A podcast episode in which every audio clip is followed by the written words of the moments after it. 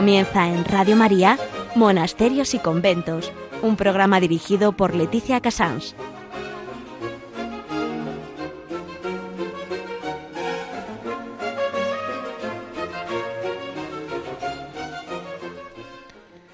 Muy buenos días a todos ustedes. Son las 11 y las 10 en Canarias. Estamos en Radio María y comenzamos Monasterios y Conventos. El resumen para hoy es como agenda, como no podía ser de otro modo, porque yo no lo puedo ignorar, que ayer fue el gran domingo de la Sagrada Familia y como es el modelo para todos, religiosos y no religiosos, creo que es muy importante hoy profundizar un poquito en conocer cómo son una familia a su manera, de otra manera, los monasterios. En, en noticias hoy vamos a hablar sobre la Sagrada Familia y la vida consagrada de la mano de Monseñor Alberto González Chávez.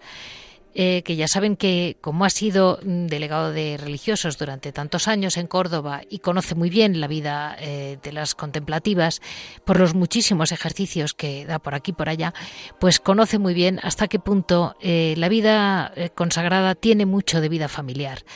Eh, en historia, hoy vamos a hablar con las hijas de la Sagrada Familia, una nueva congregación eh, que llega a España hace, se funda en el 2011 y que ya tienen tres monasterios en España y que yo creo que es importante primero que sepamos que están entre nosotros y que las acojamos porque realmente eh, es un modelo que mm, sólido, profundo, mm, el, origen es colombiano y es una gran congregación.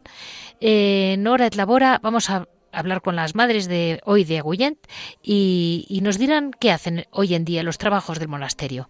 En Piedras Vivas, Javier Onrubia nos contará pues lo que él quiera, la verdad. Le dejo mano libre totalmente como siempre, como buen eh, realmente piedra viva que es de este programa. Vamos a dar paso a la agenda.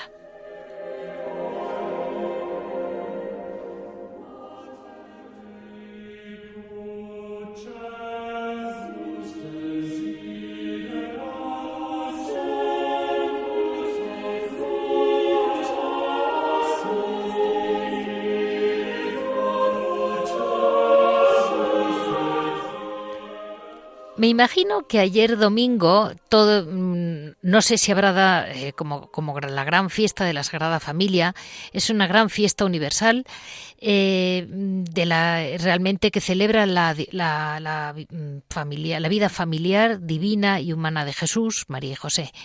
Eh, Dios quiso nacer bajo una humildísima familia para hacer brillar su luz en todas las naciones.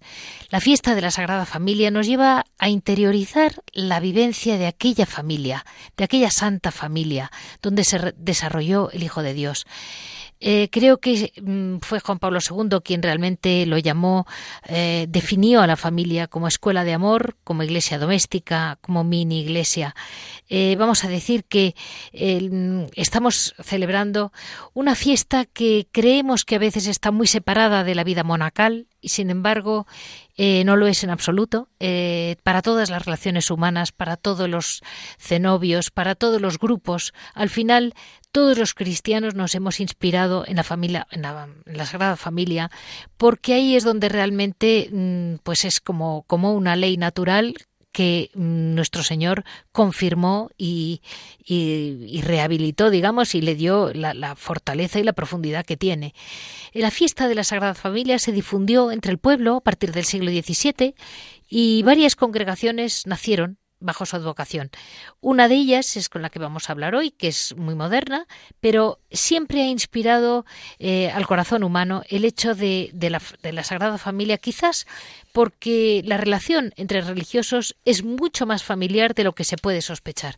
Eh, intentemos siempre pensar que un monasterio, más que parecerse a una empresa, se parece a una familia. Aunque sean todos iguales por fuera, nunca tienen ni siquiera la expresión parecida. Muchísimas. Mm, no olvidemos nunca que estas familias a las que nosotros en este programa hablamos son familias de silencio, pero no quita que entre ellos tienen un vínculo fuertísimo, muchas veces más fuerte con su propia, que con su propia familia natural. Así vamos a dar paso al estudio, a la, a la profundización de esta relación entre la Sagrada Familia y la vida consagrada. Pero antes de empezar a profundizar sobre este punto de la Sagrada Familia, quería también, no podía dejar, eh, por supuesto, de, recordarles que en estos días eh, Radio María, que de alguna manera hace que entre todos nosotros acabemos siendo un poco familia, porque tenemos a la Virgen siempre a la cabeza, que es la que nos dirige programas y no programas, porque realmente resuelve muchas cosas estar cerca. Y don Luis Fernando, nuestro actual eh, realmente sacerdote y guía para muchísimos momentos de, la vida de la radio, nos va a, comentar su comentario. No olvidemos que todas las familias necesitan un sustento, incluida Radio María.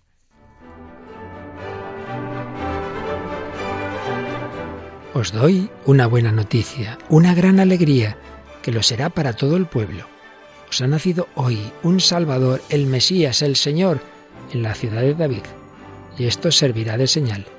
Encontraréis un niño envuelto en pañales y acostado en un pesebre. Este mensaje que anunciaron los ángeles en Belén es también la buena noticia que transmite Radio María gracias a mucha gente buena, que aporta su oración, sacrificios, voluntariado, donativos. Para poder seguir haciéndolo un año más, esperamos seguir contando con tu ayuda. Magos o pastores, ricos o pobres, niños, jóvenes o mayores, todos podemos colaborar de alguna manera.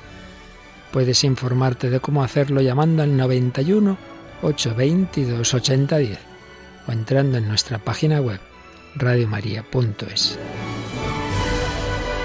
Para seguir anunciando y deseando a todos una santa y feliz Navidad.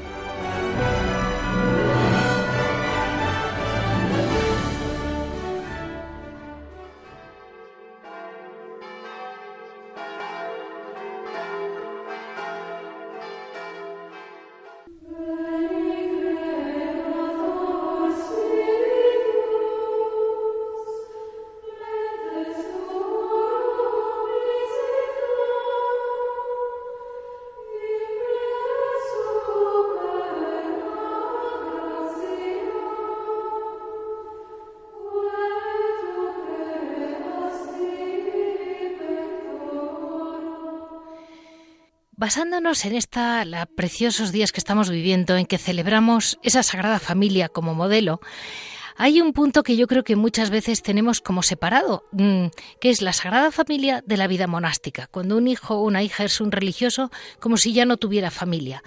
Y sin embargo, la verdad es que la historia de la Iglesia nos demuestra cómo mm, siempre todo núcleo de, hermanos, de gente que vive junta, ya sea incluso en las primitivísimas, eh, las faldas del Monte Carmelo de antes, siempre se ha tenido de modelo una familia. Eh, para ello, yo creo que mm, difícilmente encontramos a alguien mejor que nos lo pueda explicar mejor que Monseñor Alberto José González Chávez, que ya saben que mm, como vicario de religiosos y como muy enamorado de todas las monjas que yo conozco, pues él nos va a saber eh, hacer entender mejor el concepto de cómo una monja vive en una familia. Muy buenos días, Monseñor Alberto. Muy buenos días y encantado de estar otra vez con ustedes con la puntualización de que acabo de dejar el oficio de vicario de religiosas, que he tenido por siete años y, me ha hecho gozar mucho y aprender mucho, pero bueno, de una manera eh, cordial, fraterna, espiritual, sigo estando unido y seguiré, claro, a muchos monasterios y muchas realidades de la vida consagrada. Por supuesto. Y por eso le pregunto, porque la experiencia al final no se regala, se tiene. Y ¿Cómo, mm, cómo explicarles a, nuestros oyentes que mm, todos los beateríos, y después fueron monasterios, a veces muy grandes, a veces pequeños, eh, de alguna manera siempre inspiraron su relación en la Sagrada Familia? Sí, bueno, todo surge en realidad de, la imitación de Cristo, de seguir sus consejos evangélicos, que como, como dice la misma palabra, no obligan, sino que él invita a un seguimiento más, eh, más estrecho, más, más fiel, más elocuente, lo que se llama la secuela Christi, el seguimiento de Cristo.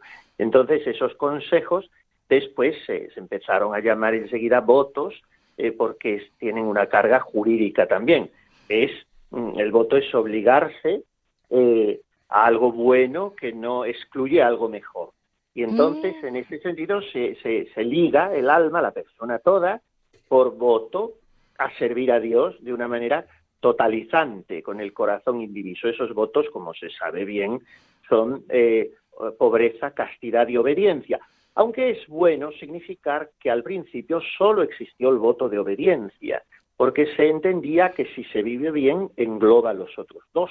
Mm. Y, pero bueno, esos tres votos lo que tratan es de poner a, a la persona en un camino en el cual reproduzca más al pie de la letra la vida de Jesucristo. Jesucristo pobre, que siendo rico se hizo pobre para enriquecernos con su pobreza, dice San Pablo, Jesucristo virgen y Jesucristo obediente hasta la muerte y muerte de cruz a la voluntad del Padre.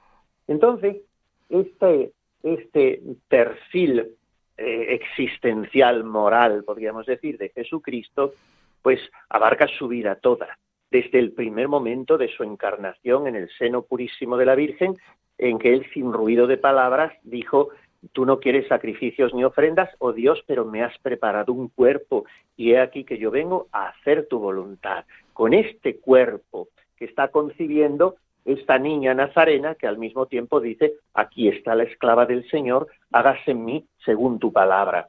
Entonces, si esta es la actitud del corazón de Jesús desde que entró en el mundo, pues esa actitud la sigue él desarrollando durante todos los 33 años de su vida terrena.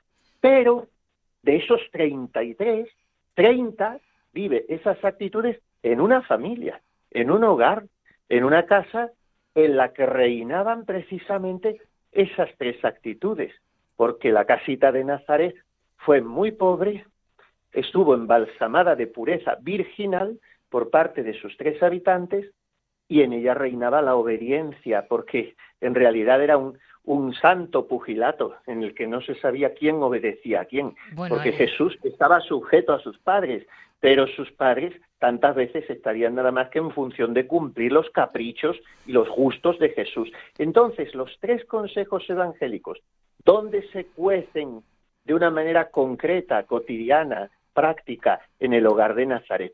¿Cuál es el modelo de los votos de un alma consagrada? La Trinidad de la Tierra, Jesús, María y José. Justo, es que es, que hay muchas cosas que se nos escapan. Y mm, ahí yo he visto como en muchas, muchos monasterios hay una relación muy especial de las monjas cuando, por ejemplo, una nueva joven mm, religiosa la nombran priora me decía una, una religiosa una vez, al principio te agobias muchísimo, tienes que gestionar todo un edificio, X cosas de la vida diaria que no tenía ni idea, eh, le preocupa mucho la regla, que se cumpla muy estrictamente todo, y poco a poco, me decía, era una hermana muy mayor de su tierra, por cierto, y me decía, poco a poco te vas convirtiendo en una madre y la reacción de tus hijas ya no te ya no te obedecen mirándote así como a un juez, sino que te van curiosamente como queriendo. y, y, esa relación yo la he visto, cómo va madurando en las prioras, ¿verdad? Claro, el mundo femenino es mucho más susceptible de mm, poner en pie todo un armazón de ternura, de delicadezas. Para eso los hombres somos un poco más bruscos. Y el mundo de la clausura, que es el mundo de la mujer, porque los hombres no hay órdenes propiamente de clausura, pues es un mundo muy adintra y muy cerrado físicamente hablando. Y entonces, o se hace acopio de mansedumbre, de dulzura, de cariño, o si no, las asperezas, pues en vez de limarse se van agrandando. Y en esto las mujeres tienen mucha sabiduría, mucho tacto, mucha mano izquierda y mucha visión sobrenatural. De manera que a una que siendo miembro de la comunidad hasta ayer ha sido un soldado raso y ha sido una igual, pues hoy la votamos priora y ya la consideramos con visión de fe nuestra madre, no solo nuestra hermana, y la obedecemos porque está en el lugar de Dios, pero no con un sentido de vasallaje o de servilismo, sino, como digo, con sentido de fe y de familia, con ese aire de familia que, por ejemplo, Santa Teresa, continuadora en este sentido de la fraternidad que como algo un poco nuevo instaura en la vida religiosa Santa Clara, pues eh, eh, eh, mm, abren esta brecha de ese aire de familia, de, de, de, desenfado, de comunicación, de confianza, pero todo desde la fe, claro. Entonces se respiran en un convento, pues eso que pedimos en la oración litúrgica de la Sagrada Familia, virtudes domésticas, virtudes de andar por casa, virtudes que no hacen ruido como el que va con zapatillas, pero que tienen que estar en el hogar. Claro. Y una última pregunta, ya no le retengo más, monseñor. Eh, era, mm, cómo la pobreza, esta inseguridad que mm, estos días en España estamos teniendo como esa inseguridad por la salud, inseguridad por la política, inseguridad por la economía, la gente está eh, ante una situación muy insegura y cómo aquel santo niño que era la salvación del mundo, nació en un pesebre más inseguro imposible y que mm, cómo nos tiene que ayudar a tener confianza en el Señor. Totalmente y además yo creo que el niño, pero cuando digo niño no digo niño de, de 10 o 12 años, digo niño de 10 o 12 horas, sí. como lo vamos a como lo vamos a adorar eh, eh, pronto ya en estos días lo estamos adorando en estos días de Navidad pues cómo el niño infundiría confianza a sus padres de la tierra porque la confianza no nos viene de los recursos humanos, no nos viene de las apoyaturas de aquí abajo, sino que el Señor es mi roca y mi salvación. No vacilaré, lo que nos enseña la Sagrada Escritura, los Salmos y lo que nos han enseñado nuestras abuelas. Sagrado Corazón de Jesús, en vos confío. Y la escuela es la familia. Yo creo que a un niño que desde pequeño se le infunde esta sabiduría de la paz, del abandono del pequeño que se sabe cuidado por Dios, ese niño podrá enfrentar cuando sea hombre pues muchas dificultades y contradicciones, pero estará anclado en Dios. Y esto me gusta pensar que se lo enseñó el niño Jesús, siendo tan pequeñín, a María y a José. De manera que el mundo de la Sagrada Familia es el mundo de la confianza en Dios y por lo tanto de la paz y de la unión en el amor, que es algo que tanto tenemos que aprender hoy. Pues mm, muchísimas gracias. Hemos tenido la oportunidad de profundizar más sobre este, esta unión tan profunda que hay entre la vida consagrada y, la célula de la familia eh, de la mano de Monseñor Alberto José González Chávez. Muchísimas gracias, Monseñor, en su nueva andadura en Toledo. Mm, ya le llamaremos para volver con San José, no lo dude. No me lo tomo como una amenaza, sino como un placer apasionante que es el que siempre me proporciona usted y ese querido equipo de Radio María cuando llaman a mi humilde puerta. De manera que una bendición para todos con el deseo de una santa Navidad. Muchas gracias.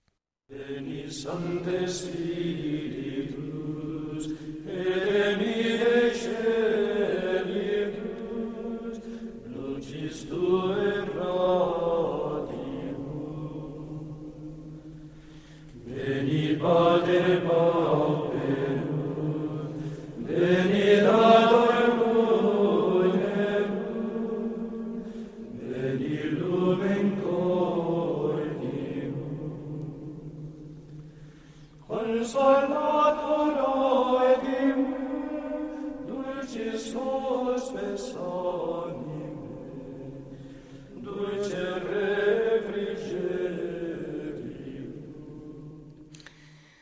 Hoy, como es en estas fechas en que acabamos de celebrar ayer este Día de la Sagrada Familia, quería darles a conocer que realmente les hicimos una entrevista aquí en Radio María hace dos años, pero era otro monasterio y quería que ustedes conocieran mejor a las hijas de la Sagrada Familia. Las hijas de la Sagrada Familia, para que ustedes todos se sitúen, es una asociación de fieles, una asociación pública de fieles, fundada el 9 de noviembre del 2011. Esto quiere decir que como es muy jovencita, es una congregación muy, muy joven, todavía, digamos, le falta todos los, los nombres jurídicos que luego van adquiriendo, pero no quita que esta es profundamente vital y además tienen muchas vocaciones en el mundo. Eh, es un instituto de vida contemplativa y de vida activa. El que vamos a hablar nosotros, como es natural, es el de vida contemplativa. Y tiene por carisma la adoración básicamente, la adoración perpetua al, Jesús sacramentado, vivir y enseñar una profunda devoción a la Virgen, eh, así tienen la consagración eh, por el método de San Luis María Griñón de Montfort eh, tienen los tres votos, por supuesto, pobreza, castidad y obediencia, y profesan además esa esclavitud mariana que nos enseñó San Luis María Griñón de Montfort y que seguramente ahora la madre nos va a explicar mucho mejor. La Sagrada Familia, en su modelo más perfecto, con el que se identifican para vivir en plenitud su carisma, Con sus vidas ocultas, al estilo de la de Jesús en Nazaret, con su silencio, las monjas ofrecen sus vidas en oblación del Señor, por el que permanecen día y noche ante su presencia eucarística, dejándose transformar en Él intercediendo particularmente por la Iglesia, por los sacerdotes y por los consagrados. Quieren ser, ¿cómo se lo diría yo? Como María Santísima, hijas fieles Mm, en quienes se emplazca Dios, o sea, como ser un útil para Dios, para llevar a cabo sus designios. Son esposas que a semejanza suya le acompañan en todo momento y con el amor más puro y madres en las que se encarna el verbo, para darlo todo a la humanidad. Eh, junto al apostolado específico que constituye la vida de la contemplación, las monjas brindan espacios de diálogo, de oración. Em, yo diría que han sabido recoger muy bien de la historia de la Iglesia lo que, pues, pues, pues lo que mm, va construyendo una vida equilibrada dentro de una familia mm, de contemplativos. Eh, dirigen retiros, imparten catequesis en, las que están en parroquias y las hijas de la Sagrada Familia se encuentran presentes básicamente en Colombia, que es donde nacen, en Barranquilla, ahora nos lo dirá la madre, eh, y en, Ecuador y en España están en Menorca, que yo sepa, en Menorca, en Valencia y hoy hablamos con el, con el monasterio de Agullent en Valencia. Vamos a seguir adelante de la mano de la Madre, la Madre María de Getsemaní, que nos va a ir Mm, detallando mm, qué supone la orden. Muy buenos días, madre. Buenos días.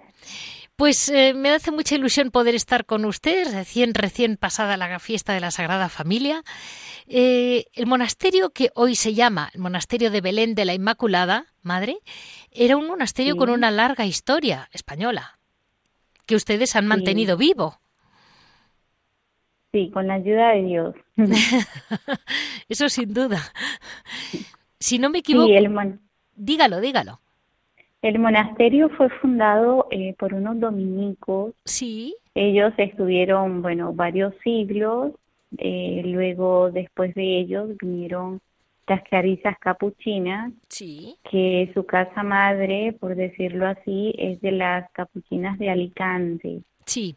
Eh, después ellas fundaron aquí en Agullén y ya se estableció como una comunidad autónoma que se valía por sí misma y de esto es un precioso regalo el nosotras poder estar en este monasterio eh, porque en este monasterio vivieron tres clarisas capuchinas que son hoy en día beatas mártires, ¿no? Wow. Eh, ellas junto con una, una hermana más de sangre, que era Agustina Descalza, y su madre, María Teresa Ferragut.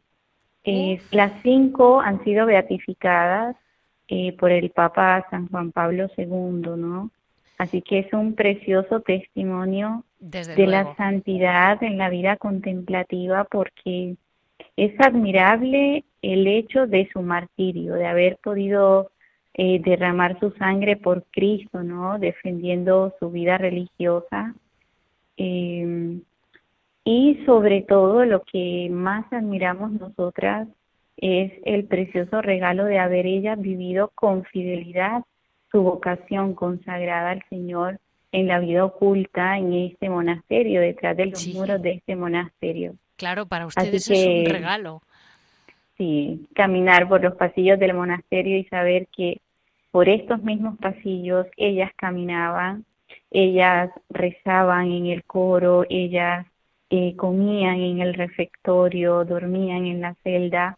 Todo es un decir, bueno, si ellas han podido ser fieles a su vocación, nosotras también podemos ser fieles y también podemos darle el regalo de nuestro testimonio y de nuestra santidad al Señor porque Él se lo merece. Bueno, Madre María, esa es la verdadera memoria histórica, ¿eh? Ir andando por un, por un monasterio y reconociendo la sangre de, de, de esa fe, de esa fe brillante que tuvieron los mártires, la verdad.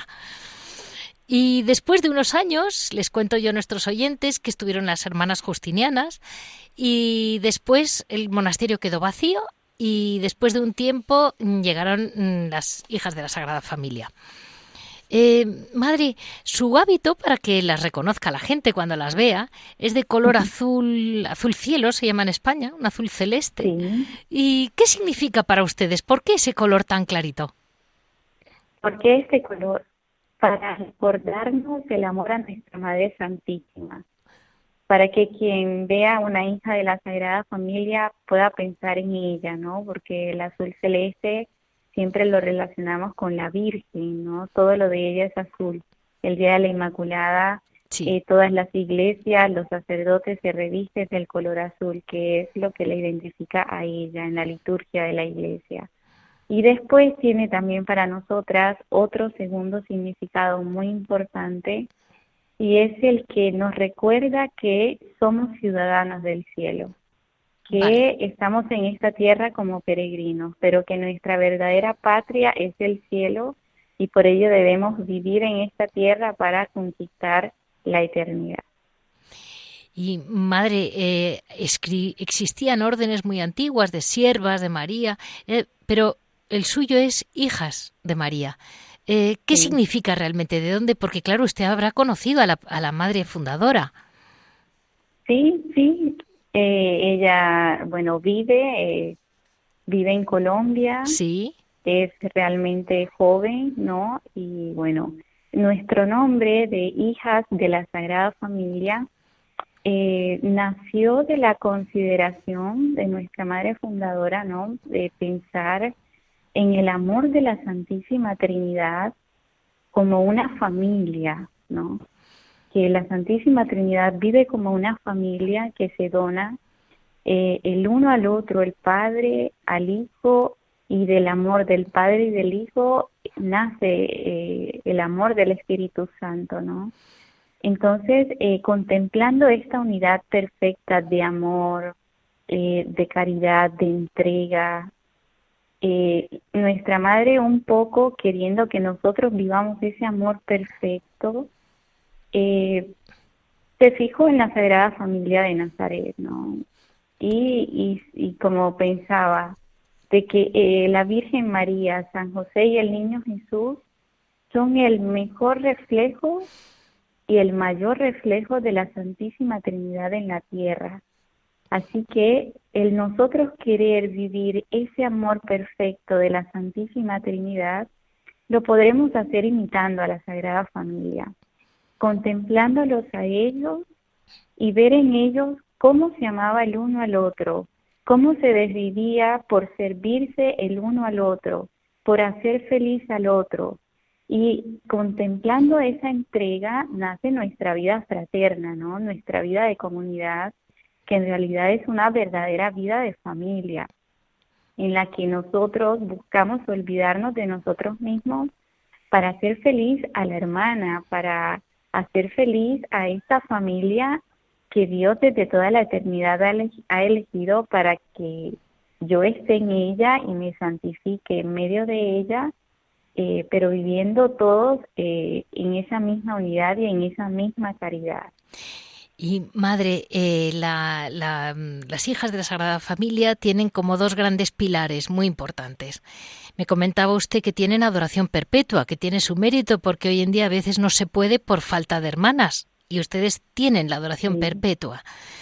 Eh, ¿Qué supone para ustedes, madre, estar día y noche? Porque claro, mm, es todo un asunto.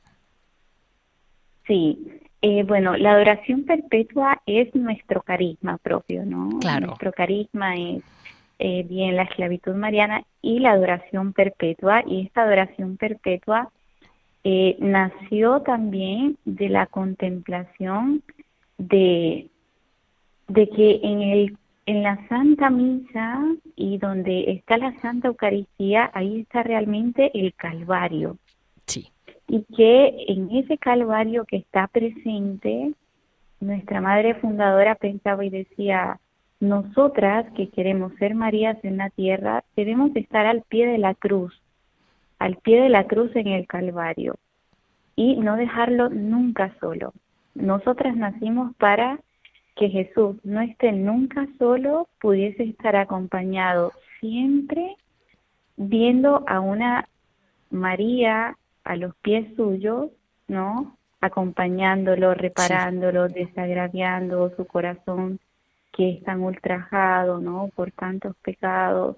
Y esta adoración perpetua nosotras la vivimos normalmente en cada monasterio, el mínimo de hermanas eh, son ocho hermanas, ¿no? Para, para, poder. tener la adoración perpetua durante el día, estamos con el Señor, nos turnamos eh, de media hora cada hermana, mientras no estamos en momentos de oración, ¿no? Claro. Y en la noche, eh, una vez ya empieza el descanso nocturno, nos vamos rotando por una hora. Entonces una hermana vela una hora, está con el Señor, ella levanta a la siguiente hermana y así es un sacrificio el, eh, la adoración nocturna, ¿no? Pero nos mueve eh, ese deseo de acompañar al Señor, de que Él no esté solo y de que mientras en tantos lugares del mundo se le está ofendiendo, Él pueda sentirse consolado por medio de nuestra presencia, ¿no?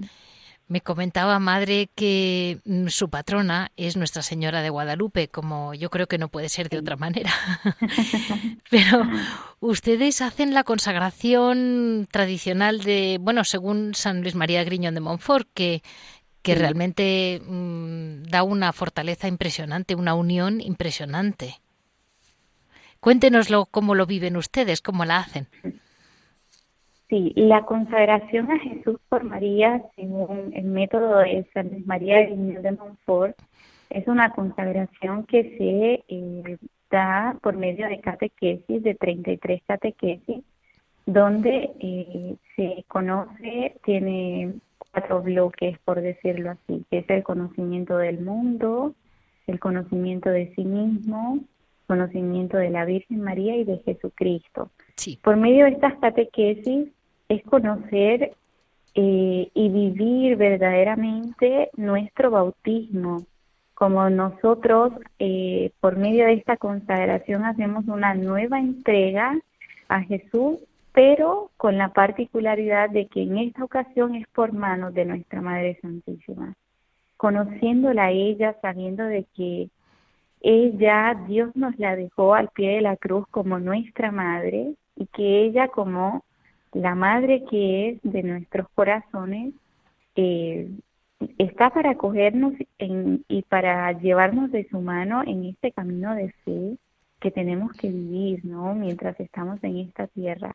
Y entonces ya queremos vivir nuestra fe de su mano, ¿no? Queremos vivir nuestra fe por medio de eh, por medio de sus enseñanzas, por medio de su maternidad, y es un conocer más los tesoros que Dios ha colocado en el corazón de la Virgen María y conociéndola más, ella nos va a acercar a su Hijo Jesús en el Santísimo Sacramento del altar. Nos decía una vez un obispo que toda alma que tiene una verdadera devoción a la Virgen es un alma que es verdaderamente eucarística y toda alma que es verdaderamente eucarística termina teniéndole una verdadera devoción a nuestra Madre Santísima. Por eso son dos pilares que son inseparables para nosotras. Sí, totalmente. Y madre, eh, un último detalle. Le habrá chocado a la gente que el nombre del monasterio eh, es mm, Belén, Nuestra Señora de Belén de la, de la Inmaculada. Eh, son dos cosas que no se suelen unir y, todos sus monasterios se llaman Belén, si no me equivoco. Sí, sí, sí. Que es un poco recordando siempre, ¿no? Que, que su fin primero es, es ese, ese nacimiento del niño. Sí, eh, todos nuestros monasterios se llaman Belén, Belén, eh, para recordarnos la pobreza y la humildad en la que nació el niño Jesús y eh, en la que nosotros debemos permanecer. Jesús nació pobre y murió aún más pobre. Entonces, el que nuestros monasterios lleven ese nombre es para recordarnos de que eh, debemos vivir esa pobreza tanto interior y esa pobreza espiritual y esa pobreza exterior para que nuestro corazón habite solo Dios y sea solo para Dios. Pues, madre, basándonos en todo esto, que ya hemos comprendido que es una gran riqueza la que tienen ustedes, eh, una riqueza no me refiero material, sino una gran riqueza para vivir y para vivir cada día del año, porque no se acaba nunca. Y vamos a dar paso, madre, a lo que es su vida cotidiana aquí en España, en el monasterio. Vamos a, hablar un ratito en ese hora et labora que tenemos en este programa, que damos a conocer a la gente de qué vive cada monasterio, que es una cosa que hoy en día preocupa mucho.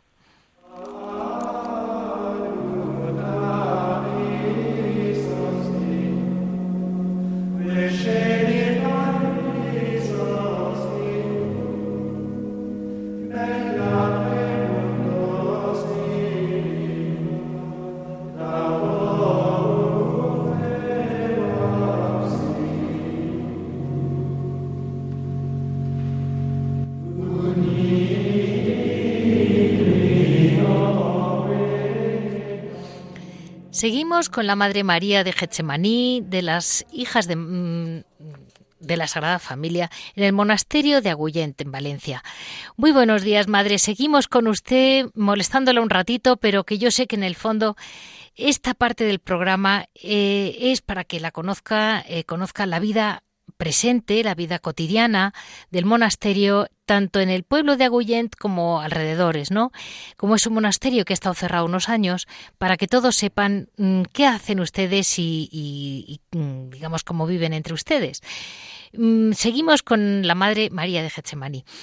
Madre, eh, usted me decía que finalmente, o sea, su fin último, pero todavía no lo han empezado, es hacer ornamentos y de momento hacen ajuares eh, para, para, vamos, para sacristía, para eclesiásticos, ¿no? Sí, hemos iniciado, eh, ahora estamos eh, eso, organizándonos para poderle brindar a juares litúrgicos, ¿no? Que corporales, purificadores y palias para dignificar más la liturgia de nuestro Señor, ¿no? Siempre saber que como adoradoras perpetuas eh, hace parte también de nuestro carisma y el embellecer la liturgia por medio de, de esto que es elemental, ¿no? Sí. También nosotras eh, realizamos dulces, tartaletas, postres. Ah, o sea, que tienen un eh, obrador.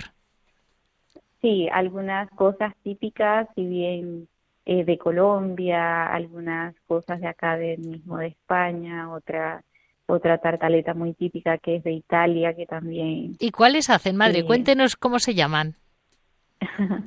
bueno, este, este tartaleta es que es típica de Italia, que ha gustado mucho, se llaman crostatinas, ¿no? Uy, sí. Eh, sí, crostatinas, después también hacemos galletas eh, típicas de Colombia, que son galletas de mantequilla, hacemos poquito dulces, uno que también gusta mucho, que se llama pay de limón. Ah, sí, ese eh, en España tiene mucho éxito. Sí. y, tendrán limones cerca de Valencia, no le costará mucho. Sí, sí. no. La providencia nos ayuda para conseguirlo. ¿Y ustedes, madre, mm, en el monasterio, ¿qué, tal les ha ido esta Navidad? ¿Qué tal les está yendo? Eh, bien, siempre la acogida de las personas ha sido muy grande en realidad, porque después de tener siempre presencia religiosa en este pueblo y al estar unos cinco años sin presencia religiosa, el volver nosotras y nos han acogido muy bien las personas, no solamente de, este pueblo, que si bien es pequeño, es bastante acogedor, sino también de, las, de los pueblos cercanos, ¿no? Eh, y me comentaba usted, madre, que de las hijas de la Sagrada Familia hay una rama, una, una rama de la familia que es eh, de vida activa y que están en Onteniente, que es otro pueblo cerca. Sí, sí, gracias a Dios y a la Virgen, eh, ellas han inaugurado su convento el día, bueno, en, los últimos días del mes de septiembre. Han mm. iniciado su labor apostólica en la en el santuario de la Purísima en Ontimiento. Sí. Uy, pues ha sido un precioso regalo. No, pero no sé quién, quién regala más, si ustedes llegando y manteniendo la vela encendida en estos monasterios, que realmente para España, que ya los tiene, es un dolor verlos a veces desaparecer, es realmente doloroso. Es un, un, regalo que nos hacen ustedes. Nosotros nos fuimos a Colombia y ahora vienen ustedes a, nosotros. agradecerle su, su entrega. No, muchísimas gracias a ustedes que se lo entregan todo al Señor, que tantísimo le dan.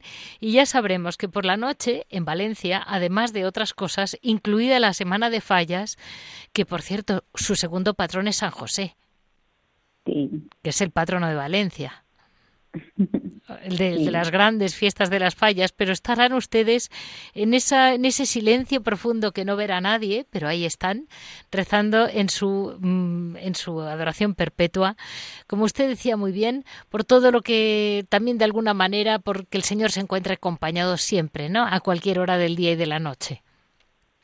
Así es. Pues muchísimas gracias, Madre María de Getsemaní, que ha venido a España, se está mm, acoplando y no acoplando, está simplemente eh, devolviéndonos el gran tesoro que ellas tienen ahora y que tantísimo debemos agradecerles nosotros desde cualquier monasterio de España en que mm, surge mm, la, posibilidad de que vengan hermanas jóvenes con tanta fuerza, con una fe tan profunda y muchísimas gracias, Madre, por estar entre nosotros. Claro que sí, para servirles en lo que necesiten y sobre todo con nuestra oración. Muchas gracias, Madre.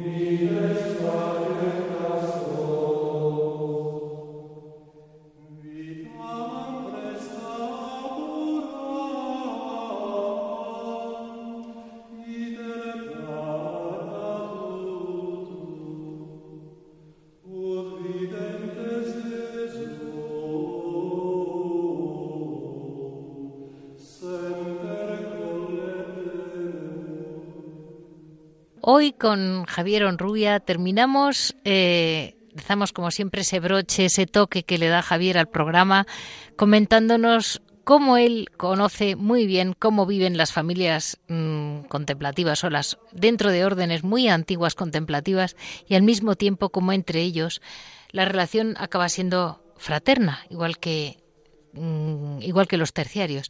Muy buenos días, Javier. Buenos días, Leticia. Pues eh, es que hay veces que la gente te pregunta, ¿y cómo puede, a mí me dicen, cómo puede tu hija soportar a esas, a otras monjas toda la vida conviviendo entre cuatro paredes? ¡Qué angustia! Y es que eh, así lo vemos, ¿eh? Así lo, no, no entendemos bien el concepto familia del todo, creo. es que al empezar tú has dicho la palabra clave, familia monástica. Sí. Entonces, claro, cuando una persona siente la llamada de Dios a entrar en una comunidad de vida contemplativa, pues sabe que se va a encontrar, muchas veces es el gran problema, personas de muy distinta condición social, con distinta educación, con distinto hábito, costumbres, y entonces eso cuesta un poquito asimilarlo, ¿no? Entonces, ¿qué pasa? Pues que cuando se siente esa llamada, pues se hacen el balance y se ven los pros y los contras. Entonces, yo me acuerdo que me contaba un amigo trapense que él llegó a conocer hace no mucho tiempo que en la trapa tenían el dormitorio común. Eran unas camaretas, eh, en la cama, bueno, si se puede llamar cama, eso, el jergón, con una cortinita, y entonces tenían pues unos tabiques que separaban un jergón de otro que no llegaban a que no llegaban al techo no y entonces pues claro eh, había gente que, que roncaba por la noche había gente mayor que se levantaba que daba voces el que no estaba acostumbrado al horario y por no dormirse se levantaba una hora antes de que tocasen la campana el que no se levantaba. Y entonces claro dice que eso para él era una cosa que le costaba mucho. O sea, le costaba mucho, entre otras cosas, porque tú venías de tu casa, de tu habitación más grande o más pequeña, pero tenías una cierta intimidad, tenías una puerta que cerrar, ¿no? Entonces ahí había una cortinilla solamente. Entonces, evidentemente, eso cuesta. pero a su vez tiene una ventaja que es que se van creando unos lazos y efectivamente, hombre, sería bastante eh, tonto el decir que no hay roces, que no, que no hay situaciones que te incomodan.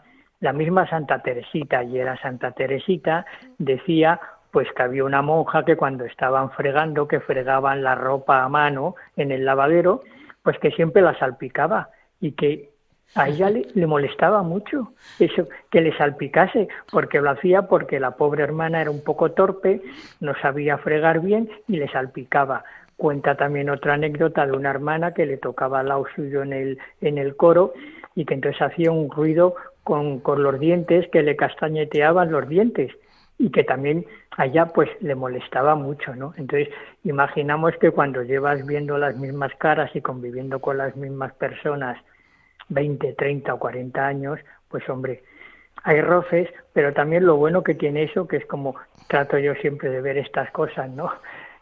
Que ya conoces al hermano o a la hermana que tienes al lado, enfrente, delante o detrás, entonces pues bueno, sabes que hay cosas de las que puedes hablar o no puedes hablar, que le molestan o que no le molestan, ¿no? Pero Javier, por ejemplo, tú que conoces algunos monjes, pues el clásico monje más intelectual o, más santo que haya, y, y tiene un prior, y a mí me mm. impresiona mucho con qué capacidad obedecen y con qué respeto miran al prior, eh, que a lo mejor resulta que ese hermano X más vale muchísimo más o, es mucho más culto, por ponerle un nombre, por sabiduría humana a lo mejor. Y cómo saben obedecer y con cómo miran al prior. Yo mm, hay veces que me dan verdadera admiración. ¿eh? Bueno, la regla de San Benito ya dice que hay que obedecer al, al prior o al abad, al superior, como, como el representante de, de, Dios en la comunidad.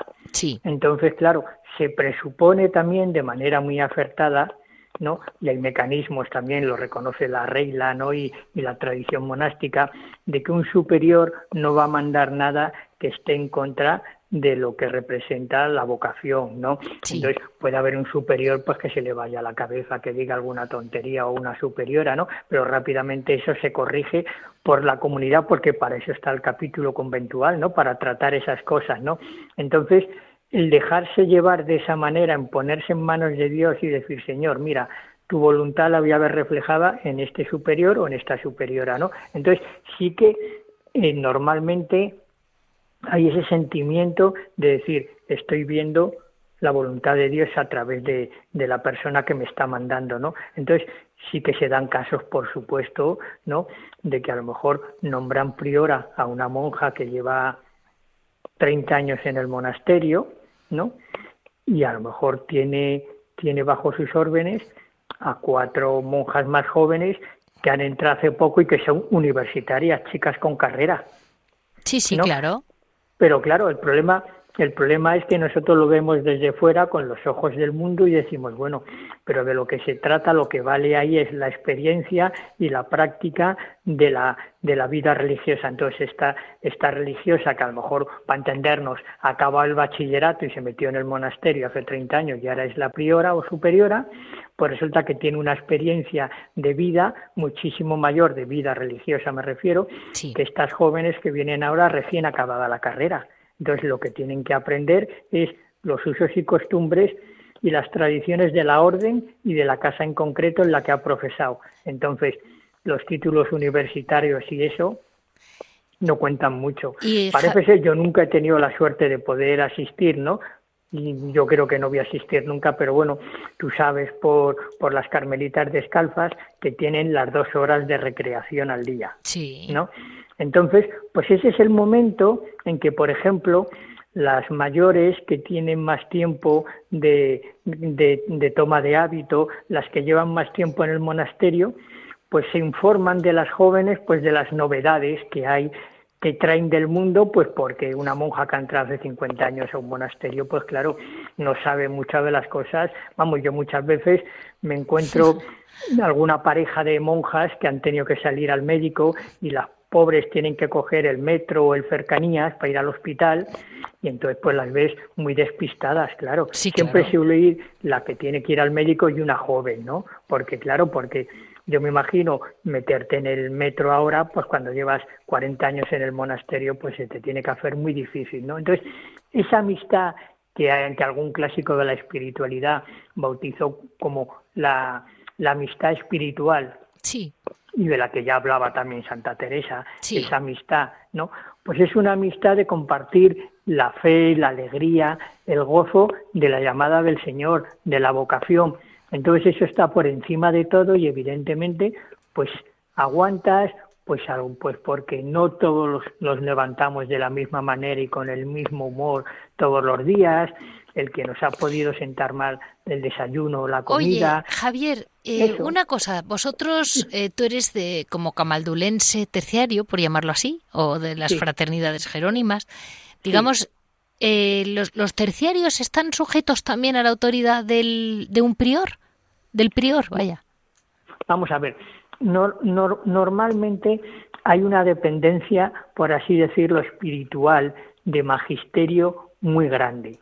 Pero de lo que nosotros huimos, tanto en fraternidades jerónimas como en los laicos camaldulenses, es de ser, hablando claramente, una carga y una responsabilidad más para los monjes. Claro, claro, claro, claro, que hoy en día es Entonces, Claro, tú, imagínate pues que surge alguna desavenencia, alguna cosa entre los miembros de la fraternidad, pues porque cada uno evidentemente somos de nuestro padre y de nuestra madre y podemos ver las cosas de manera distinta. No, entonces nosotros no podemos trasladar ese problema dentro de la comunidad monástica, ¿no? Entonces sí que hay, yo te diría que verdadera reverencia filial hacia los superiores, hacia los monjes y nos dejamos guiar, por supuesto, por lo que ellos nos dicen y por lo que ellos nos recomiendan y aconsejan. Pero que esa, esa dependencia, o sea, nosotros como tal, eh, no la queremos, pero no para tener mayor libertad, porque eso es una tontería, sino simplemente porque no queremos ser una carga, ¿no? Entonces, yo sé de comunidades que hay que dependen de grandes órdenes monásticas y entonces, pues que bueno, que en cuanto tienen un problema o una desavenencia, van a consultar al padre prior y a lo mejor el padre prior es un santo, pero lo que le van a consultar es una cosa que le, que le pilla tan de lejos y que, y que le importa tan poco realmente, ¿no? O sea, ¿podemos reunirnos los sábados por la tarde o mejor el domingo por la mañana? Ya, ya. Pues hombre, eso arreglarlo vosotros, eso que me venís a decir a mí, porque muchas veces hay también una falsa dependencia en el sentido de decir lo que diga el superior, lo que diga el superior, porque muchas veces también es fácil no tomar la iniciativa ni, ni actuar un poco de, madera, de manera madura, ¿no? Por supuesto.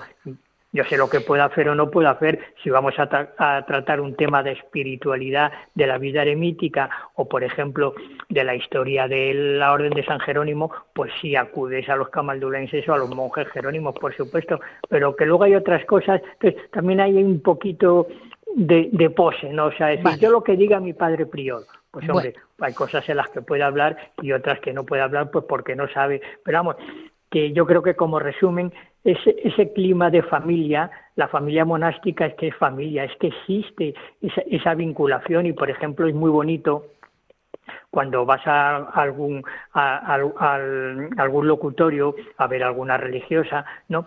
Que, por ejemplo, pues aparecen una o dos hermanas, la priora y la, y la hermana a la que vas a ver, por ejemplo, ¿no? Y te preguntan por la familia o te dicen, pues el otro día estuvo la familia de la hermana tal y estuvimos aquí hablando con ella. O sea, es muy bonito cuando te dicen, pues vamos a rezar, vamos a rezar por esto, por esto y por esto, por las intenciones tuyas y de tus hijos. O sea, que el sentido de familia lo tienen dentro de la comunidad, dentro de la clausura y luego hacia la familia de quien forma parte de esa comunidad, ¿no? bueno, pues así, Javier, Hoy cerramos, que es verdad, que es un concepto muy bonito y que no lo pierden nunca. Así cerramos este programa muy edificado sobre eh, la Sagrada Familia como realmente como modelo para la vida monástica y como modelo que tiene que ser para todos nosotros. Eh, muchísimas gracias. Ya sabes que este el, sumario de bueno el resumen del programa de hoy ha sido eh, pues como agenda realmente solo mencionar que ayer domingo se celebró eh, la Sagrada Familia. Eh, como noticia, la Sagrada Familia y la, vida consagrada como un concepto que creo que hemos estudiado poco, en que nos, nos lo introduce Monseñor Alberto González Chávez. en historia vamos a hablar de las hijas de la Sagrada Familia, que es una congregación de bien, una congregación nueva, es decir, una, una asociación mm, religiosa de, vida consagrada contemplativa, que en España ya tienen, la madre me ha dicho, tres monasterios. Yo contaba con dos, pero hay más, indudablemente, y de vida activa también hay. Su hora et labora, su pequeño o gran trabajo, y por supuesto eh, la aportación mm, de Javier Onrubia, que siempre forma parte de nuestro programa poniendo un pie en la tierra y otro en un monasterio. Este ha sido el programa de hoy, lunes 27 de diciembre. Eh, le agradezco muchísimo a Juan Manuel, que fue realmente la primera cara que yo le puse a Radio María, porque él me recibió en esta casa y sigue siendo para mí como mi profe, porque fue el que me abrió el primer micrófono. Eh, ya saben que para cualquier comentario, cualquier duda, nos pueden eh, comunicar en monasterios y conventos Y si desean escuchar los programas, en la página de Radio María, www radiomaria.es tienen disponibles los podcasts de los últimos años del programa. Muchísimas gracias a todos ustedes por estar siempre a nuestro lado y por supuesto que vivamos como una sagrada familia.